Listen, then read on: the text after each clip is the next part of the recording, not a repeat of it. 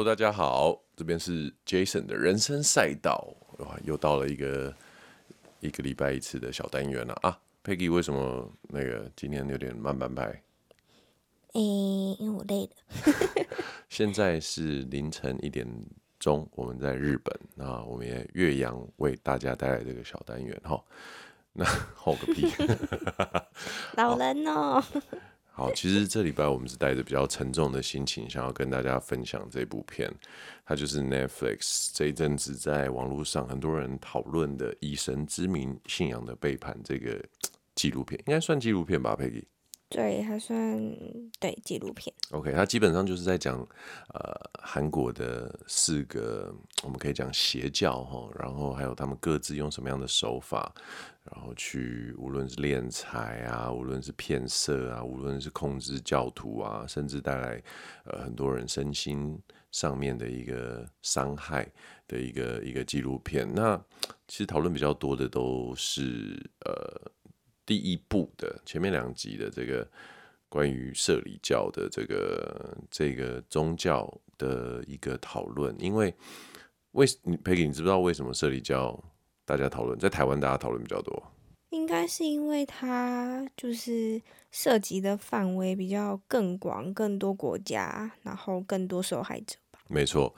而且最重要的是，社理教其实在台湾颇有名声，甚至呢，在台湾还登上过那个一周刊以及呃刑事案件，所以大部分的台湾人对社理教比较有一个印象，而且其实还蛮多人身心有受创伤。那我这边来大概讲一下这个，我们主要今天会主要 focus 在社理教，然后有郑明熙创立的这个教会，简称 JMS。耶稣诚心会，那这是郑明熙在大概呃三十出头的时候创立的一个教会。其实一开始的时候，那个纪录片里面有说，它并不是一个很大的组织。老实说，他一开始只是在一个出租的小房间里面，只不过刚好呃有在路上认识三个大学女生，然后这大学女生分属三个韩国最夯的。的顶尖学府，然后从这边作为一个起点，慢慢传福音啊，然后吸引年轻教徒，然后教友进来，然后才慢慢把它壮大。那在其实这个教会在韩国、美国、台湾还有很多国家都有呃成立分会。台湾这边是一九八八年成立的，然后又在一九九九年创立基督教福音宣教会 （CGM）。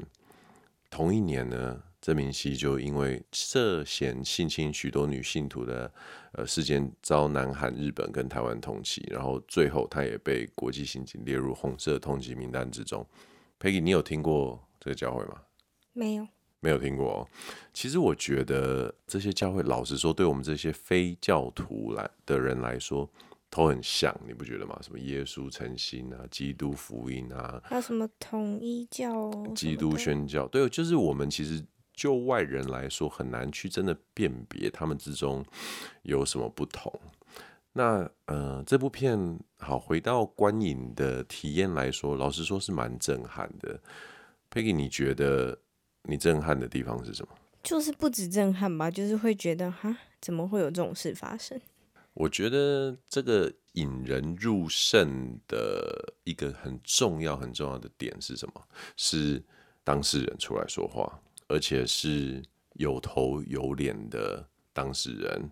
一开始我们会被一个受害者，他其实后来我们才知道说，他是一个香港的，算是他，他也算公众人物啦，一个艺术家。然后他在叙述，呃，十几年前他还年轻的时候，从加拿大回到亚洲，在香港被传教之后，然后到韩国去，非常贴近的去跟这名教主哈。去共事，然后也遭遇到怎么讲毒手，然后一路的心路历程。所以其实与其他的纪录片非常不同的点是，这部纪录片真的是由那个受害者第一手的消息来告诉观众说，到底发生了一些什么事情。你在看的时候有没有什么特别的感觉？我在看的时候就只是觉得，为什么会相信？为什么会这么荒谬？就是他讲的话有时候听的就很不符合逻辑，怎么还会去相信这样？但我那时候就是跟你讨论后，你就说其实每个人就是。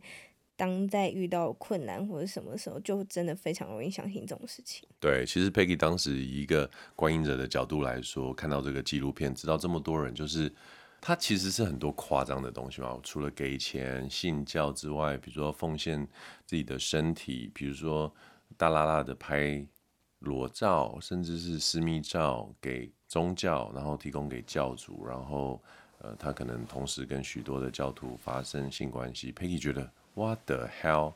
怎么会发生这样的一个事情？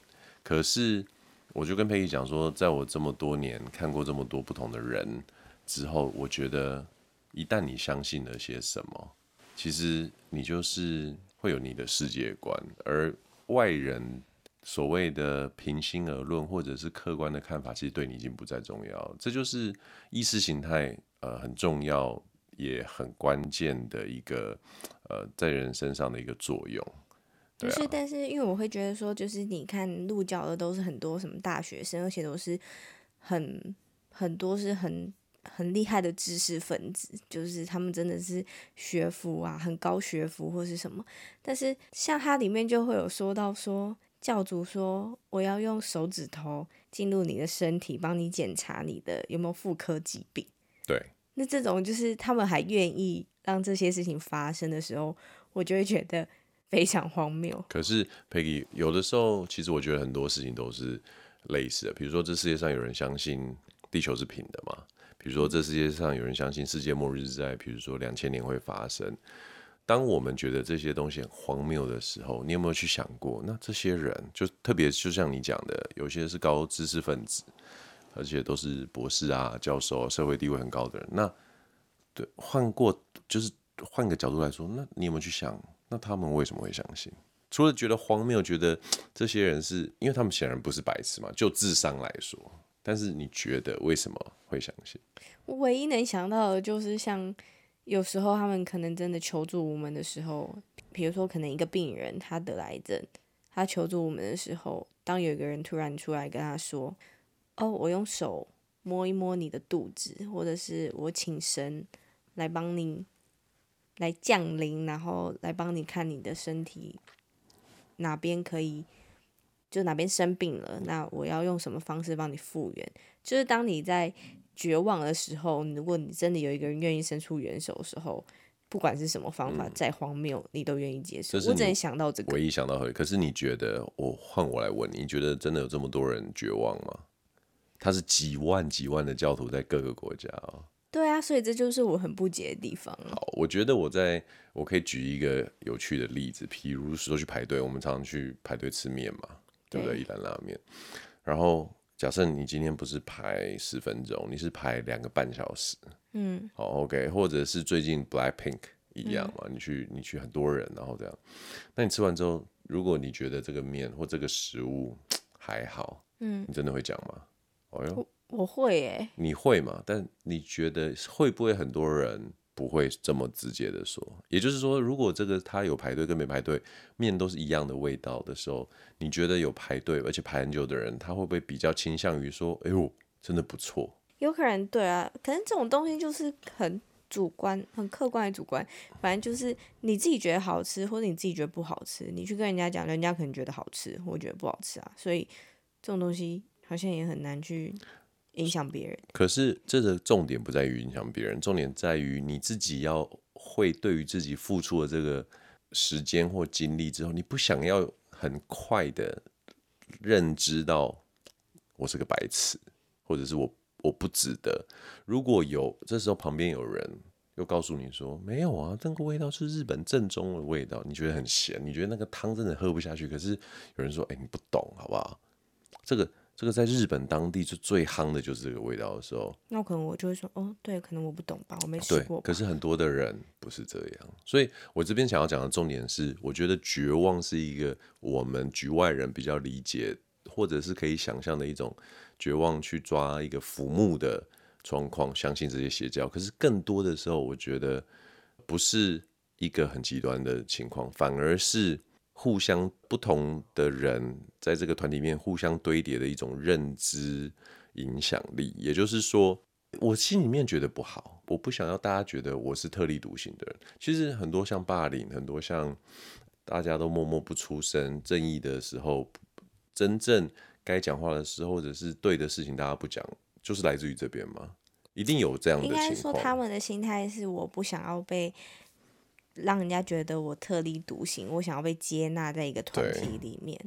没错，所以在这样的情况之下，他就会一而再、再而三的陷入这样子的一个确认偏误的一个情况之下。然后，其实人一旦做了决定，就会不自觉的用各种讯息或者线索来帮自己去确认，并且加深自己的这项决定是对的。而且，当他的代价越高，比如说我们前面讲到排队排很久，或者你花了很多钱的时候，你越不能从头来过，或者说我不要，然后你就会比较容易产生这种认知失调。因为人都是会希望自己在做的事情是对的嘛。对啊。即便你怀疑自己可能是错的，可是身边的人说没有，你这样很对，你就要继续这样。哎，我觉得如果在那个团体里面的话，很容易是会产生另外一种偏差的想法。对，就像他那个里面那个叶璇那个女主，算是第一第一个故事里面最重要的角色。叶璇是，对，就是他就有说，当他其实会加入了教会的时候，其实他就是说，他就是其实过了一很多有很长一段时间，就是喝酒啊，然后交坏朋友啊什么的，然后让自己后来觉得自己很沮。看不起自己，对，看不起自己，空虚，很空虚，就是好像得不到温暖。就是他是一个 party girl，曾经是一个 party girl。对，所以他就想说，有一个人刚好跟着对着他说：“哎，你可以来参加我们的社团啊，然后我们你可以来看看这样。”然后他进去之后，发现大家就是很温暖，然后会分享很多事情，他就觉得哦，原来我没有这么孤单，就是还是有这么温柔正向。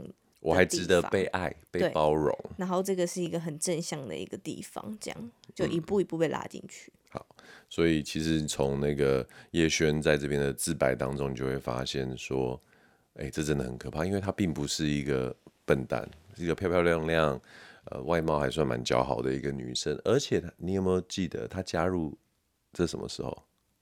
是在教主已经被关了。对，就是哦，他的教主已经被判刑十年。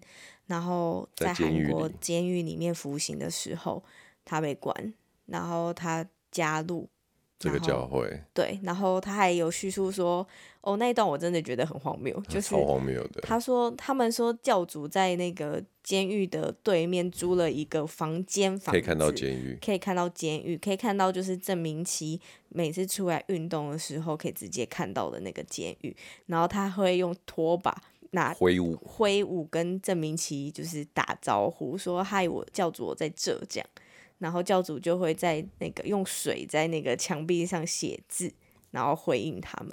我就觉得哇靠，这真的是只有这是在拍电影才有的情节，好不好？谁真的正常人会这样啊？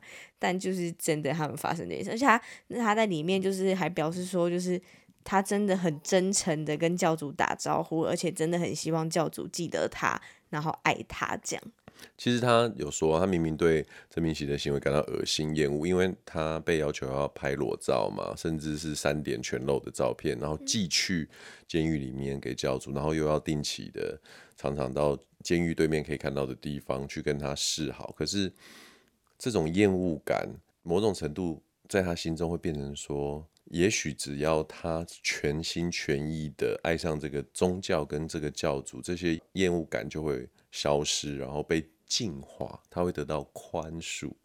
我觉得这就是一个，其实我会很避免跟大家去讲说受害者有什么样的一个缺失或者是不足，因为我不希望大家去把这些受害者标签化。比如说，嗯从小家庭不好，或者是他单亲家庭，或者是他家境不好，或者什么原因，是因为一旦我们标签化，我们就把这些人当作非正常人，然后我们就觉得只要我们是正常的，就不会受骗。可是我更希望大家去思考的一件事情是，其实这些人都是正常人，他们是怎么样在正常，大部分都还正常的情况之下，并不是哦，他们有有自残的倾向，并不是说他们。因为我们身边，我老实说，像我家，我们家也爸妈离婚啊，对不对？这些都是很正常的情况，只是我们不要标签这些人，而是我们要去想，连有点像是健康的人也会感冒的时候，你就会意识到说，其实每个人都有可能是被这些宗教吸收，转化成受害者，而不是哦，你被吸收了，你被洗脑了，所以是你的问题，是你是弱者。嗯，对，我觉得这是我想要传递的。那其实，在看片，我的的的对于片子的剧情，我觉得大家可以自己去看，因为我们蛮就是觉得还蛮精彩的。我倒是想要呃分享我自己对于这个东西的看法。当时我在看的时候，就跟 Peggy 在聊嘛。那 Peggy 你是觉得说怎样，教主可以跟一万个女生发生性行为，一次可能一天？在同一个现场二三十个，你觉得？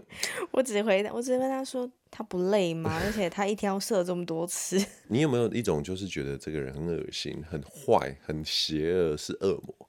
不会，我只觉得荒谬。你只觉得荒谬，但是你有觉得对于这个教主的这种，对，就比如说，就算如果有标签，你在你的标签中，你你的想象中他是一个和蔼的大哥哥，还是他是一个每天都想着？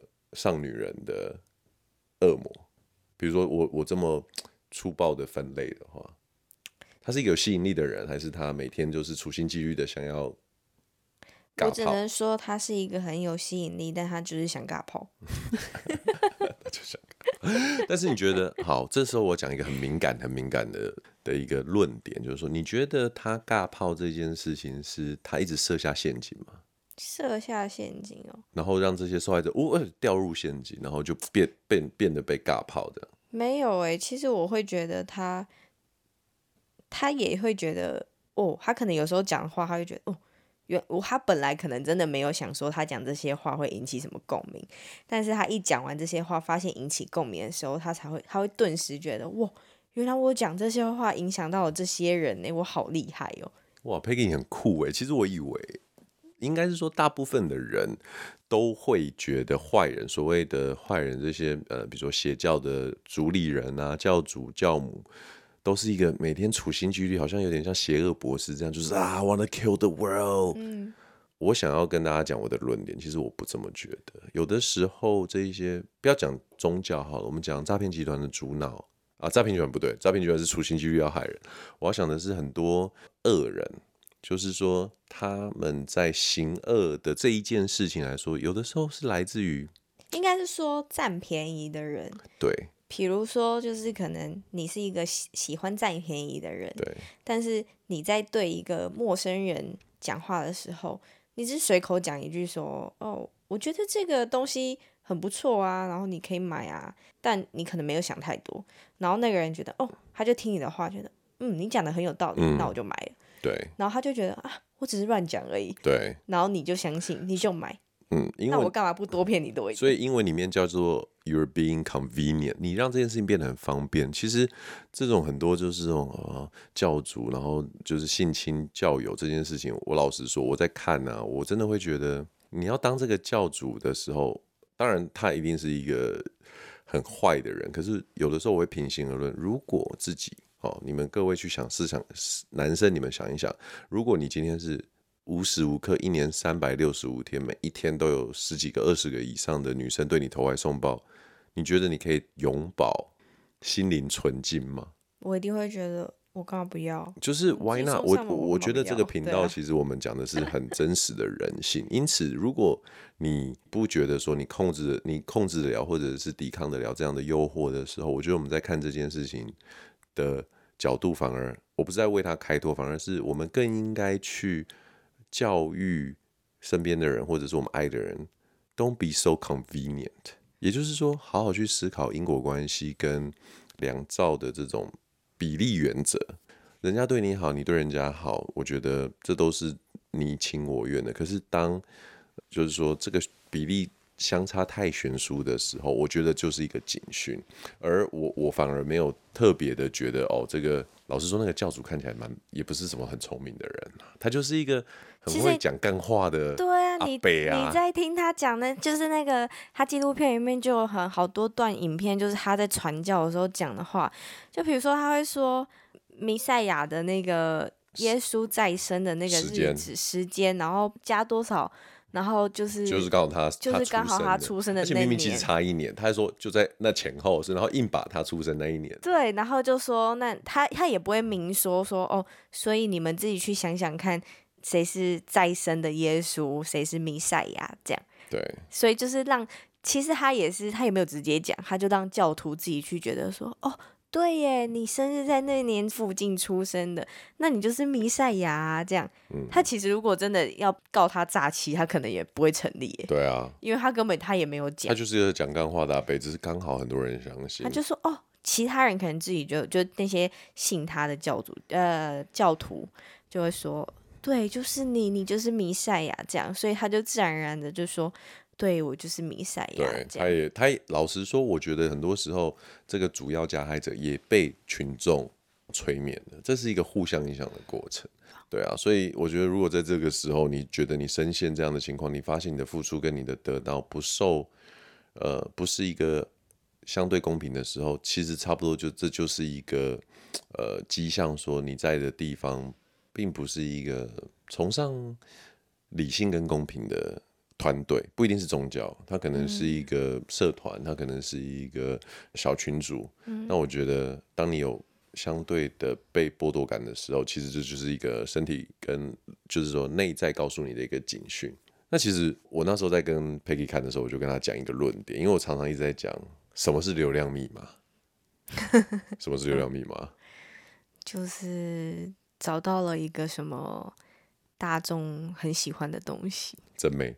正妹就是流量密码，这个当然有一点俏皮，可是各位也可以想一想我的这个论点。如果你们有什么意见，请留言告诉我。我我不是要物化女性，但是就我这么多年来观察这么多，无论是社团，或者是团体，或者是甚至宗教，其实很多人都会去分析：哎、欸，为什么大家相信蔡明星？为什么什么蔡明星、郑明熙？为什么相信郑明熙这个社里教的人？为什么大家就会分析嘛？然后讲的他多么的有手腕，然后讲的他多么。计划缜密，我跟你讲，各位，我看的论点很单纯，男人都是一样，男人的快乐三个字 有正没？男人的快乐很简单，而郑明析就是遵循了他的直觉，找到快乐这件事情。第一，你们想这个阶段是这样，他第一组宣教的是三个女大生，嗯，好，OK，所以正没嘛，好，check，再来三个女大生慢慢帮他去布福音的时候。你觉得三个真妹会吸引到怎么样的人？当然就是被这三位真妹吸引的年轻男性嘛。对，那就变成工具人。对，变成工具人。而这些工具人是不是会帮这三位梅亚再去拓及更多的圈圈？对，其实一个梅亚，搞不好可以吸收十到一百个男生。而这明星一定在某个时间点发现了这个好用的一个手段。我觉得他他他的行为很粗糙，他其实没有很不是说什么哦，像现在很多什么行销行销的科学啊，或者是这种 marketing 的这种 science 没有。我觉得郑明析就只用了一个行销万年不败定律，有正没，然后他让这些人来参加什么啦啦队啊，参加那个运动会，然后用讲白一点，年轻人肉体吸引更多人。我觉得就是这么粗糙，因此。这个社团才会在那个时候，因为很多人就讲说，哦，是那个时期，因为韩国被呃国际制裁，韩战结束，啊，韩战结束，国际制裁，大家民心低落，有个宗教出来，就给了大家。但其实这也是一个原因，这是一个原因，可是因为成立了很多不同的宗教，可是为什么他最屌？我觉得差异就是没啊。对，对，但其实后那个以神之名后面有很多介绍很多不同的邪教，对，然后像有一个就是那个五大洋普顺子，嗯，我就有看到，女对女生的女教主，我就看到报道他，他也是喜欢挑帅哥，对啊，所以他就是也会吸引很多不同的教徒，对，就是因为帅哥，所以你看，帅哥会吸引美啊，美啊会吸引男生。男生会吸引，然后男生会带来群众，群众中间还是会有妹啊，就这样不断的繁衍下去。所以各位，无论你们想要卖一个商品或开团购，或者是想要，对不对？但当然我们不倡导说就是颜值很重要。我我倡导，我倡导啊。我没有啊。没有，我应该要说的是，我觉得大家不要。忽略这件事情，它是一个既定的事实，大家是很看外表的，大家会被美丽的人物吸引。无论你是攻方还是守方，无论你想要做的是好事，当然我们希望你都做的是好事，就是不要忽略这件事情。如果你比如说假设假设我们现在讲讲商业行为，我们现在在卖东西，你忽略这件事情，你就会相对辛苦。可是如果你看到这件事情，反而反而怎么样？我换换个角度来说，如果大家承认郑明熙他用的是这样子的方式的时候，我反而会用什么方式去反制他？你知道吗？我会全部都给他丑眉，这样吗？不是的，他也不会选丑眉。我反而会用好看的人去告诉他，你在一个邪教里面。哦，你懂我意思吗？就是说说服力比较够，说服力对相对来说会比较够，因为你想，今天如果你是一个性格比较无所谓的呃仔仔，或者是长相比较平凡的人，那郑明熙好，我们的。甲方郑明熙旗下的，哇靠，全部都是美啊！这样跟你这边哇，又是仔仔，你觉得他会听谁？可是如果我是，比如说里面有很多的那种反郑明熙的人，想要去打破这样子的一个骗局，如果我是这些人，我一定会找好看的人，有更有气质的人去以毒攻毒，以毒攻毒去宣扬说郑明熙这个宗教不好。对我我会这么做，因为我知道他的关键是什么的时候，我比较容容易去破解它。嗯，其实我我那时候在跟 Peggy 看这部片的时候，我我突然跟他，我突然就惊呼了一下，因为啊，原来社里教离我们这么近。我自己在大学的时候，身边有朋友是加入这个宗教，可是当时呢，我并不知道是社里教，I don't care，我也不晓得，只是我。我一直知道我有一个长得蛮漂亮、身高一百七十几的女生朋友，她很常去韩国，在我们是大学的时候，嗯，然后这不是一个，这不是一个正常的事情，因为没有人这么有这么那时候韩国没那么夯，然后也没有人有这么多钱，就是一直不断出国，可是她就是一直出国。后来有一次我问她说：“为什么你一直去韩国？”她说：“哦，她没有自己花钱，都是教会带她去，然后他们去宣传福音这样。”然后那时候我觉得，哦，我我可不可以也去？他说可以啊，可以啊，下次再帮你介绍。因为年轻就觉得说又可以出国玩，对不对？教会感觉很不错，很正派。有一次我忘记我要去哪，在机场，桃园机场，我就遇到这个朋友，我吓到。他们那一团全部大概四十几个，全部都是正要出国，然后男男女女都是高挑美丽帅哥。嗯，然后我那时候觉得。我我可以去吗？因为那时候还不知道是邪教，可是我印象很深刻，就是怎么会有这样子的团体？然后他告诉我说，哦，他们教主身边全部都是这样的人，然后他们都是选从经纪公司，真的是模特经纪公司会去找人，然后就是找颜值、身材什么都很好。直到二十几年之后，我在看这部纪录片，然后在讲说他挑选的标准的时候，我其实鸡皮疙瘩真的是马上发出来，因为。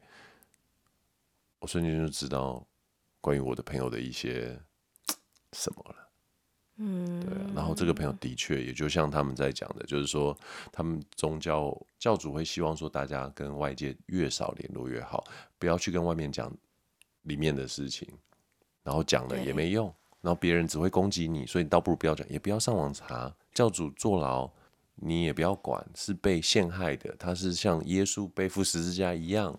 这是一个过程，出来之后只会更强，所以慢慢慢慢孤立每一个教徒的怎么讲，把它同温层逐渐变成摄理教，蛮厉害的其实。对啊，蛮厉害的其实，所以，唉，希望我这个朋友是现在还一切安好了。我觉得，好，那我问你，如果你发现身边有这样的人，很着迷于某个团体或宗教，怎么帮助他们？你觉得？我有上网查，那我先问你，这个是一个小小考试。怎么帮助他们？有蛮多人讨论这件事情。我们能做什么帮助他们？我只能把网络上能查到的所有资讯给他看。然后，如果他说没有没有，那都是回谤，那都是假的。那我不知道哎、欸，我可能会说，那我也跟你去教会看看。哎、欸，你去搞不好被洗进去哦。OK，好，我在这边打断各位，Peggy 讲的千万不要照着做，我跟你讲超危险的，我靠，你是疯了吗？好，但是你讲对有四点，我觉得可以做。你讲对第一点，上网查其实是理性提出证据，只不过证据的真伪有的时候网络上查的东西有可能真假难辨，你不能说你相信就是真的，这也不合理。但起码你就这么做。那我觉得第一点是理性，第二点是感性。什么叫感性呢？就是说，也许他真的缺乏被关心，也许他真的是需要被支持。嗯、我觉得我们可以做的就是说。在这部分去关心他，让他知道还是有别的人，宗教以外的人会呃给予他支持，这样。嗯，好，第三个，保持他与外界的联系，也就是说，即便他没有找你，或者是消失了，我觉得我们能为我们朋友或家人做的是，时时常常的去主动一点的去敲他，打电话、传讯息，他会回，他会不回。不是我们可以控制的，可是起码我觉得这些行为有点像是我们一直不断送出一个善意，嗯，让对方可以去，在他有的时候就是那一刻关键的时候，他也许可以想通，或者是来跟我们有过对谈这样。那我觉得最后就是寻求专业的协助啊，专业有很多啊，医师啊、心理师啊、律师啊，甚至到极端的时候警察都是。但不过因为我们不是当事人，所以。比较难帮他请什么律师啊，或者是心理医师。但我我个人觉得能做的主要就是主动的提，呃，给予关怀跟支持。千万不要像佩奇说的，跟他去教会。玻璃心安诺，你要一个人独挑大，独挑整个蛋。我要进去挑战的权威，很难很难。因为我跟你说，各位要知道，一个宗教会。变得很大，一定有很多专业的人士，有很多真的很聪明的人，啊、很多博士，很多教授，很多政商名流。你是谁？我是什么什么大学的教授？你觉得谁会听？到最后，你搞不好连自己的信仰跟自己觉得是对的东西都动摇，然后你就被吸收进去，也不一定啊。嗯，对啊。好，虽然这是一个比较严肃跟沉重的题材的一个作品，可是我觉得。蛮值得一看的，而且身为台湾人，他真的是跟台湾的真实社会事件有关系。其实前面看真的会有一点不舒服，对，因为你就会觉得，到底为什么这些女孩子这么傻？你会觉得非常难过，然后不舒服。嗯、但是，就是就是因为这样，所以我们更应该要去了解一下这个宗教，或是这些宗教到底在做些什么，然后去帮助这些人，不然。对啊，你也只能做到这些，不然你也没办法做到什么。嗯、毕竟他，你看他已经三百多个分会，然后遍布全世界，啊、你总不可能去没 打怪，全世界打怪吧？别忘了哦，他在台湾的教徒目前超过四千个，而且有三十个分会福音站。我那天才知道，原来他的这个教会到现在还存在，是啊是啊、在台湾哦。对啊。然后这个台湾他们还是就是因为这个。纪录片播出之后，他们就有发一些声明，就说这是假的，这是假的。他们也是这样讲，就这是假的，根本就不是这样什么。啊、然后我就觉得，啊、哇靠，就是都年爆成这样了，然后你们还能说这是假的？通常不是都应该就 get 点点？没有，不会啊，因为你。你 get 点不掉，人家就会觉得你心虚啊。这世界就是这样啊，在政治里面看到很多公众人物的吵架，不就是这样吗？而且重点会是，如果你什么都不做的时候，当就是你想，你是一个团体里面的人，嗯，如果你 get down down，，因为团体里面是有权力斗争，是有阶级的。